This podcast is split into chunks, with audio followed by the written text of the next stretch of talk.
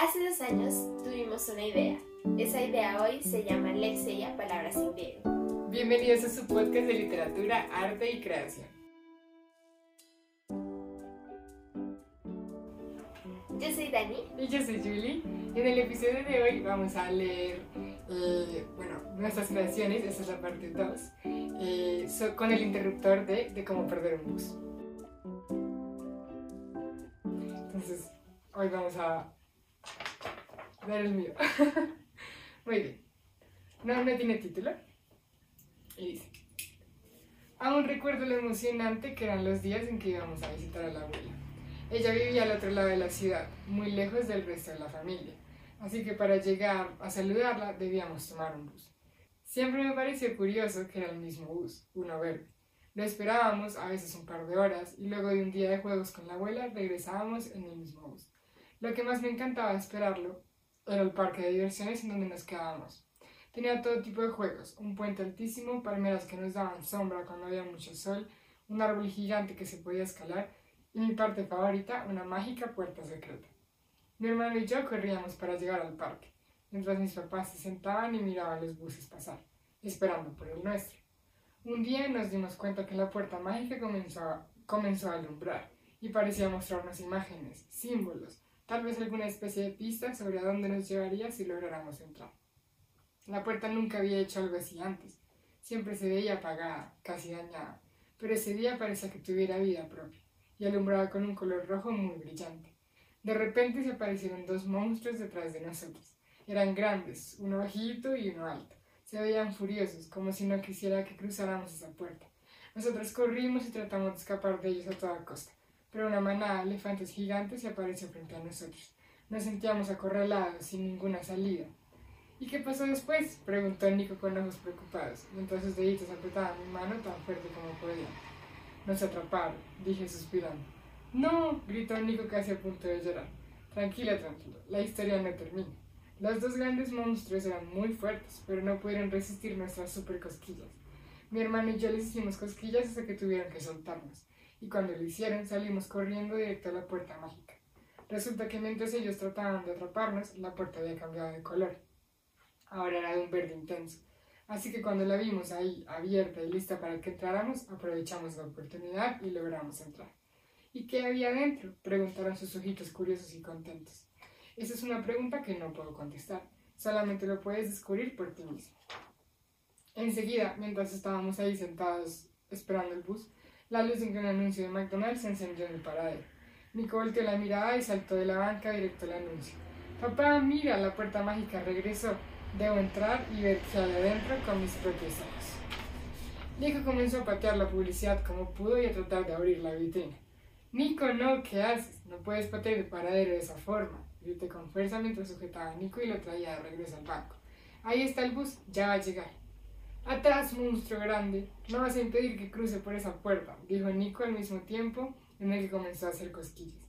Lo solté para que se parara y en cambio salió corriendo hacia el poste del paradero y se atrapó encima como si fuera un árbol. Casi me dio un infarto cuando creí que se caería, pero cayó sobre sus piernas y salió corriendo. Se montó a la banca con pasos largos como si cruzara un viejo puente de madera y corrió hacia el paso de las bicicletas. Alcanzó a pasar al otro lado cuando una caravana de bicicletas me bloqueó el camino. Nico se reía y gritaba, Ahora eres tú el acorralado, monstruo. Los elefantes están de mi lado.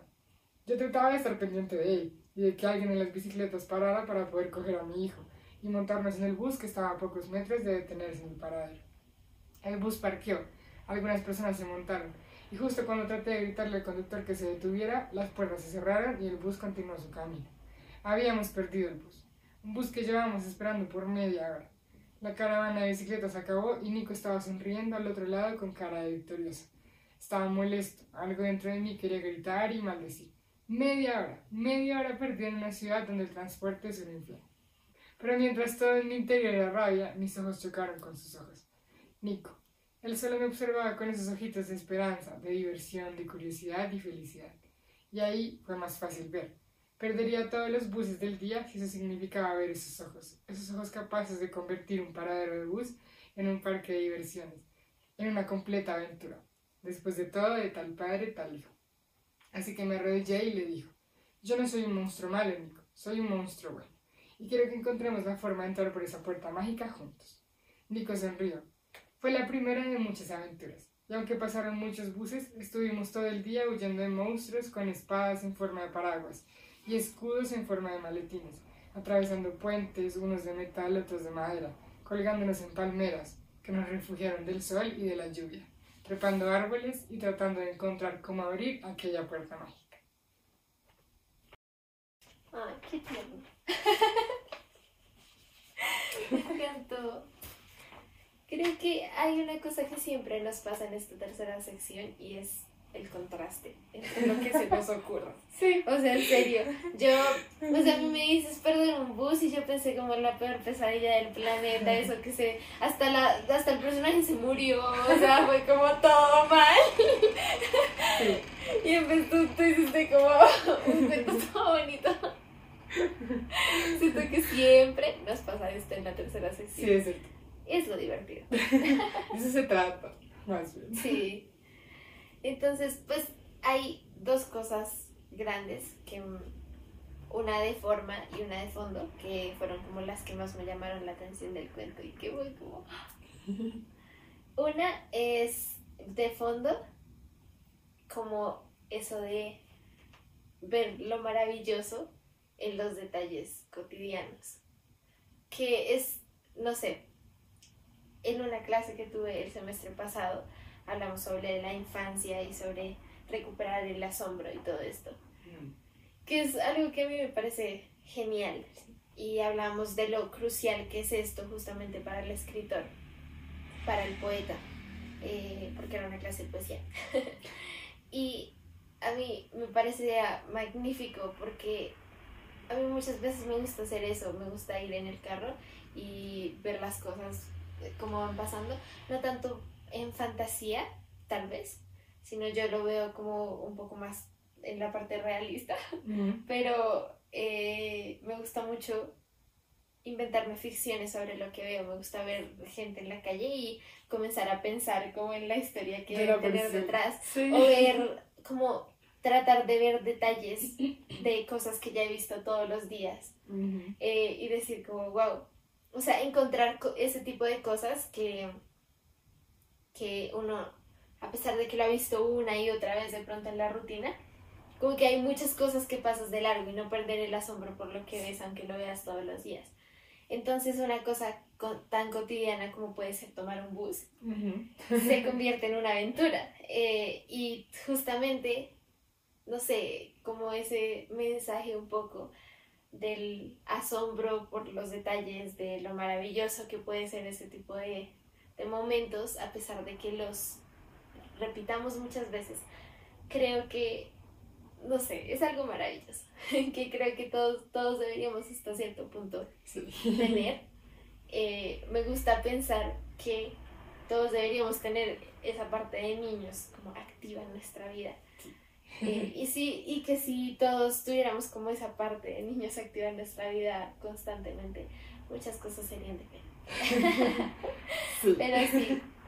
Y pues especialmente, o sea, como desde el punto de vista de, de, de escritora, a mí me gusta mucho vivir así, o sea, vivir imaginándome la- de las, sobre las cosas, a pesar de que las vea todos los días, porque es de allí, no solamente es de allí que saco mis historias, sino también que siento que las cosas, hasta cierto punto, como que me utilizan para contarse.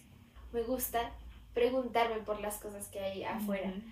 y siento que es una práctica que para mí a mí me sirve por lo que hago pero también es una práctica que todos deberíamos hacer yo muchas veces lo hago conscientemente como me digo como conscientemente me Ujú. pongo como esos retos pero también uno encuentra gente o sea como personas en la vida que hacen preguntas o comentarios sobre cosas que tú siempre has visto que a ti te parecen como Sí, maravillosos. Una vez una chica en una clase le con- contó una experiencia, una anécdota ahí cortica sobre una vez que estaban en un, eh, ella y el novio estaban en un parque y ella se quedó pensando y le, y le dijo como, ¿por qué crees que no existen parques para adultos?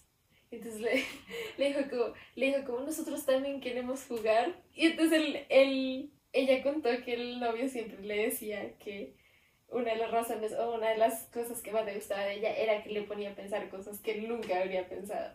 Entonces cuando yo, o sea, cuando pienso en eso, yo digo como, es que es genial, o sea, ver la vida como siempre nueva, con nuevas Sí, preguntas. sí. Los días en los que uno está más triste o más cansado o más por cosas que Sí. han pasado y de repente encuentras como una pregunta que no te habías hecho o algo, un detalle que no habías visto en algo. Creo Y que te sorprendes. sí, creo que esa sensación de sorprenderse y Sí. asombrarse constantemente es algo que lo llena uno. Sí, total. Es combustible. Sí, sí, la verdad es que sí. O darse cuenta que algo que siempre había estado ahí está ahí, o sea, como... Ay, sí, sí, sí, re sí. Es cierto, es cierto.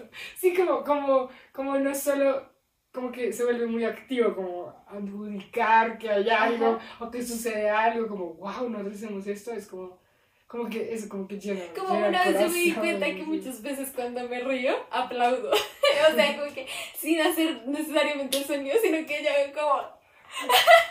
yo como la, la sensación. Y yo dije como, qué chistoso, porque a qué le aplaudiré. Y luego como que me quedé mirando y estaba viendo una serie con mi abuelita y dije como, ay, yo también aplaude. Y comencé a hacer como una teorización sobre el aplauso mientras ríes. Entonces se ríe. Es como- Ok. Bueno, eso en cuanto a como el fondo, Sí. en cuanto a la temática, que me encantó y ay, qué lindo. sí, me pareció, me pareció muy bonito. Eh, y en cuanto a la forma, me gusta mucho esta, el formato como de una historia dentro de otra historia. Eh, también, primero que todo, porque es un reflejo de esto que estamos hablando, es como un reflejo de esa, de esa visión diferente. Y también porque, no sé, estaba pensando nuevamente en lo que uno piensa con el interruptor de cómo perder un bus. Y yo siento que también te pasa un poco eso de, de pensar como, wow, es que podrían pasar tantas cosas para no coger un bus. Sí, Entonces, sí, sí. entonces, y el hecho de no, de no encasillarse, mejor dicho. O sea, yo en mi cuento exploro muchas cosas que podrían pasar y las llevé algunas hasta el extremo para hacerlas como tenebrosas. ¿sí? Sí, sí. Como por ejemplo que no abriera, que no abriera el bus y todo eso. Pero son cosas que en sí pueden pasar. O sea, que el bus se estrelle en la esquina, Ah. que, que, que no abra la puerta, que no llegue a la hora que dice que llega. O sea, son Que cosas paradero que sí pueden pasar. Ah, pues- Parece chiste, pero es anécdota. Uy. Entonces, como que yo sí traté de utilizar como esas cosas mm, que sí, que pueden, que nos pasan todos los días, mejor Sí, que nos pueden pasar todos los días. Pero llevarlo a una escala más grande de pensar como las cosas maravillosas que podían pasar. O sea, es como, ¿qué pasa si no me pasa un bus, pero me pasa un unicornio? Y es como, ¿qué pasa si el bus que llegue cuando me suba esté de repente en otro, en otro lugar? En otro tiempo. Quiero que me así. pase un unicornio. Es como, ya no quiero el bus. Mejor Sí, sí. espero un unicornio. Sí. Entonces, ese tipo de cosas, como que Sí, sí, sí. es un interruptor que en realidad te hace pensar más allá de la realidad, como que todas las cosas maravillosas que podrían pasar, incluso cosas que no tienen nada de posibilidad y no tienen que ser tan fantásticas. Sí, eso, de todas las posibilidades que podría haber y de todo lo que hay más allá de lo que pensamos que podría pasar, o sea, más allá de la realidad todo lo que hay en la fantasía y todo lo que puede haber en la cabeza, no solamente de un niño, es que puede Sí, haber sí, en la no. cabeza de cualquiera. Sí, claro. Solamente necesitamos como ese pequeño, ese pequeño fueguito que comience eh, y podríamos quedarnos haciéndonos preguntas y imaginando escenarios. Es, yo una vez me acuerdo que cuando estábamos en plena, plena pandemia, o sea, 2020, estábamos tratando de reflexionar cosas como las reflexiones que nos dejaba la pandemia para una clase de literatura colombiana del siglo XX. Hicimos como un diario de pandemia en un Padlet, entonces como que tratábamos de alimentarlo con lecturas, reflexiones, como de todo relacionado a la pandemia. Pero hablar de la pandemia no es solo hablar como de, de, de peste, digamos así, sino también hablar del tiempo, hablar de, de la imaginación, de, de, de qué sucedió con todo ese tiempo libre, de qué sucedía con esos días de estarse en la casa, así con esto. Y, y una reflexión que tuvimos que me parece muy bonita, y a mí siempre me ha gustado mucho como esa reflexión, sobre, sobre esto del, de lo infantil, del niño, de pensar en cosas que tal vez nadie más pensaría, así. Como hay detrás de esos comentarios, hay, hay, hay, hay en realidad como pues, seres humanos que están pensando cosas reprofundas, ¿sí? Es muy curioso, pero, pero es, es cierto. Pensar que eso en lo que siempre hemos estado tiene tantas cosas que no hemos descubierto. Sí. Es refrescante para la mente y como para todo. Y no sé, me hace pensar que en la pandemia, cuando nos quedamos en las casas, nos dimos cuenta de muchas cosas de la afuera.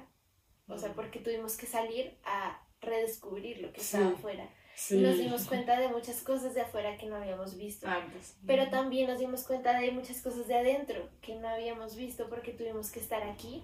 Y, y nos dimos cuenta de repente como, wow, Sí, no sé, la, cosas- casa, cosas, cosas, cosas diferentes como, como mira que si yo podría, no sé, podría sentarme aquí a leer, hay un buen espacio de lectura, Sí, como hay Sí, sí, una luz que entra toda bonita, como, Oh, no sé, ese tipo de cosas que normalmente como estábamos en una rutina no nos dimos la oportunidad de redescubrir. Eh, sobre, sobre el cuento. Pues, o sea, es, es, es curioso. Exacto, con el interruptor de, de cómo perder un bus. Yo sí comencé mucho por esa idea de, o sea, como de literal la respuesta, o sea, cómo, cómo perder un bus. como, ¿Cómo podrías tú perder un bus? Eh, Instrucciones para perder. Y sí, ah, pero muy en ese estilo, como muy pensando cómo, cómo se pierde un bus. Eh, y yo, digamos que al inicio sí había pensado como una historia, había pensado como una historia sobre perder el bus. Así como literal hacer una historia solo sobre eso. Eh, pero no sé, tal vez meterle como un poco... O sea, lo quería hacer en un tono un poco más reflexivo. Porque a mí, a mí me encanta reflexionar sobre este tipo de cosas cotidianas. Porque, porque me, o sea, me llegan de verdad, uno espera el bus media hora en Bogotá, más. Y, y estar ahí, yo tiendo a desesperarme. Y yo sí tiendo como a molestarme con Bogotá. Como, pero el sistema está mal administrado, pero no sé qué. ¿Por qué me molesta? Porque me parece que es una cosa muy básica. Pero bueno, el transporte. Y ser tan crítica a Bogotá. Es como... Pero, no, igual a Bogotá, pero sí me parece que tiene cosas por mejorar, especialmente en el transporte. Así que creo que lo primero era coger esa mentalidad de, de niño. Porque, bueno, en términos formales es, digamos, ni como un niño chiquito, como para poder empezar a pensar cómo, cómo podría yo misma, como, como Julie, eh, tratar de ver otra forma esto de esperar el bus. Eh, Ah, bueno, eso, perdóname, Mm. eso es otra cosa que me parece genial. Y es que escribir desde la voz de un niño en una narración es difícil. Como que incluso cuando vas a poner una voz del niño y no es el mismo narrador, o sea, solamente con Sí. la voz es difícil construir una voz de niño. Porque a pesar de que nosotros intentemos como conservar eso, sí, nunca vas, como nunca, nunca vamos a alcanzar eso. Eh, en, una, en una narración, si hay cosas difíciles de imitar, es la voz de un niño. Como, Es cierto. y aún más como una, un pensamiento, como las palabras, mejor dicho, no solamente las acciones, porque tú hasta cierto punto llegas a Sí. imaginarlas, pero las palabras, la forma de hablar del niño, la forma de pensar, pensar. Sí, es sí, algo difícil de poner en una narración. Sí, no, es, es algo difícil de descifrar la. Sí. Entonces, pues claro, esa fue como la primera, como que necesitaba yo a un niño. Eh, y el segundo fue como cuando piensas, o sea, segundo punto, cómo perder un bus, como que entra este, este escenario, como que siento que estaba muy puesto ahí, pues digamos que creo que él también lo cogió, lo cogí, que es este paradero de bus.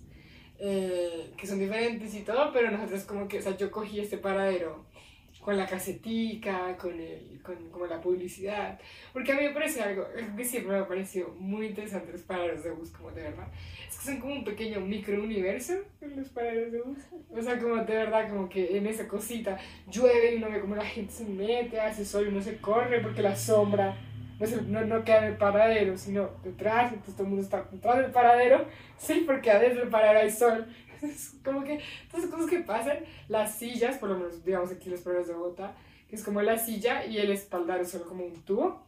Yo me sentaba en el tubo, a veces lo hago. O sea, me siento en el tubo y pongo las piernas en la silla. Porque, porque no sé, porque es, es literalmente mi forma como de jugar, para, o sea, como de hacer diferente. Como que- Ay, pero está chévere. no, no, como de no sentir la monotonía, porque si yo me quedo en la monotonía, de verdad me va a poner a, Llorar. a llorar y a pegarle a Bogotá. y no se trata de eso, ¿sí? Entonces, como ese tipo de cosas, cuando yo pensé, me empecé a pensar en ese tipo de cosas, como en el paradero, como una especie de pequeño universo, pequeño parque de diversiones, porque empecé a pensar qué bonito sería como esta idea de que, de que sea un parque de diversiones. Y también pensar qué tan difícil sería perder un bus por eso, en términos del adulto, como cuando te pones en el otro lado y piensas, pero ¿qué está pasando ahí? O sea, como, ¿qué, qué, qué experiencia? Como que el niño está viviendo el escenario, el paradero, que uno no está viviendo. Entonces, eso fue como lo que, a lo que llegué después de, después de pensarlo muchísimo. Eh, pero también me pareció que es como muy, es como muy como para mí, está como de verdad, como para. También hay, hay lo que dices, un proceso muy grande como de apropiarse del lugar. Ah, O sea, como ta- un paradero también, si lo piensas, es algo transitorio. O sea, en realidad Mm. es que nadie de por sí se apropia del paradero. Es cierto. Sí. O sea, Sí, no, no pero, nada. por ejemplo, tú, tú sentándote de una forma diferente, un niño, eh, y por el lado palito, el en el niño palo, sí, sí. eh, haciendo todo, todo esto que hace en la historia, también es una forma de apropiarse del lugar, un lugar que en realidad sería transitorio si no hiciera eso, o sea, un lugar que Mm. sería como, pasas ahí y ya, o sea, De paso, sí, sí, claro. Sí. Sí, claro. entonces es como un, un cuento también como sobre apropiarse de esos lugares. Ah, eso no lo había pensado. Pero eso me gusta. sí, entonces digamos que o sea, la idea como en general salió de ahí. Y ya después como en términos de forma, em, que pues yo como, como cuento la historia precisamente con esto de cómo narrar desde un niño, eh, digamos que yo dije como no, no voy a narrar desde un niño. Pero, o sea, no como el narrador niño, pero sí se puede narrar desde un adulto que trate de hablar como un niño, o sea, que trate de hablarle al niño. Entonces, yo, yo lo que sentí es como que el, el, papá empieza a hablar y uno siente que habla un papá nor- normal, au- aunque bueno, tiene convenciones o tiene como esto en itálicas, como que todo este párrafo es la historia que el papá le está contando al niño sobre cuando era pequeño y usaba el paradero como parque de diversiones. Eh, así que cuando uno lo habla, pues uno cree que solo le está hablando nada. Narrador normal, como siempre. Hasta que, no sé, como que, como las típicas historias de niños, como que empieza así y después empieza, y aparecen monstruos, y aparece esto, y aparece una puerta, y aparece no sé qué. Entonces me queda como, ¿qué está pasando? Eh, y ya, pues empiezan ya los diálogos. Entonces, eh, como que me gustaba la idea de un adulto que tratara, no de hablar como niño, sino de hablar al niño, o sea, como de, de, sí, de, cómo, de cómo te vas a manejar a ese niño. Eh, y también, pues no sé, como la historia, me gusta mucho esta historia bonita entre padre e hijo, ¿sí? Como dice, tal, de tal padre, tal hijo, es como claro, o sea, como que recuerdas, es, el padre está contando esta historia de cuando él usaba el paradero como un parque de diversiones. Y el niño lo que está haciendo es como volver a repetir esa historia y de alguna forma también casi que el niño recordándole al padre como, mira lo Justamente- bonito que era este lugar para sí, ti. justamente el lugar como agente también de memoria.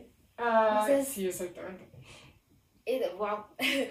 como acabo, acabo de pasar, acabo de trasladar como la reflexión del tiempo y de todo esto y del del asombro y de todo esto a los espacios. O sea, como el perder el bus también puede ser una también es mejor dicho, tiene que ver mucho con el espacio y con los recuerdos y las cosas que nos recuerda un paradero, como ver el paradero y recordar las veces que hemos perdido el bus o las veces Sí, que nos han pasado cosas ahí. Eh, y sí, como recuerdo y también como forma de hacerlo nuestro. Propia Increíble también como esos lugares tan concurridos en las rutinas Ajá, la rutina. que hablábamos que eran como de paso, también se convierten en, en un lugar de como en un depósito de recuerdos de, un montón de gente. Ese tipo de cosas como el paradero de bus, en el que un montón de historias se conectan, o sea, como tú podrías coger a cada persona y trazar como de dónde vienen, y de repente cada uno empieza a ser parte de la historia del otro, ¿sí? Como que, sí, Como, como que todas las historias se conectan, es como un concentrador de historias, no sé. Y de ahí vuelven y salen otras nuevas. Cada uno se va a un bus y, como no sé, me imagino un montón de hilos llegan al paradero, se amarran Ajá. todos Y luego- luego saliendo todos. Sí. exacto. Como, como, o sea, una cosa tan, un mobiliario público tan X como el paradero de bus, eh, pero puede hacer lo, lo mismo que el bus y como ese tipo de cosas que sí que creemos que son solo como para llevarnos, para, como utilitarias, pero en realidad en el fondo es una reflexión más profunda. Y qué bonito porque queda como una reflexión del tiempo y del espacio que se acaba de decir. O sea, como el, el tiempo y el espacio Qué loco. combinados. La primera parte fue de tiempo y esto es de Es espacio. espacio. Ah, Sí, exacto. Cero planeado. Wow. sí. Y Me gusta mucho todas estas reflexiones, como dices, que salen de, del cuento. Pensar que este interruptor nos hace... Es que creo que eso hacen los grandes interruptores. Cogen Sí, como sí, algo sí. de la cotidianidad y te hacen pensar sobre un montón de cosas externas. Sí, reflexionar sobre Y todo. sí, Sí. me encanta, me gusta. disfruto Suena, suena súper prosaico, suena como, como perder un bus. Como, ¿Cómo sacas literatura de eso? Sí, y lo, creo que yo también lo primero que pensé fue hacer como, ah, instrucciones para perder un bus. Pero que, o sea, qué magnífico es Sí, sí, pensar que todas las cosas que pueden salir de él. Sí, es cierto.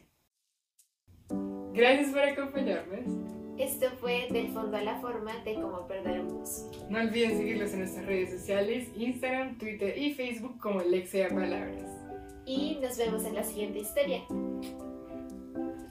Entonces, ah, ya. Por favor. Para que suene. Ay. Uno, dos.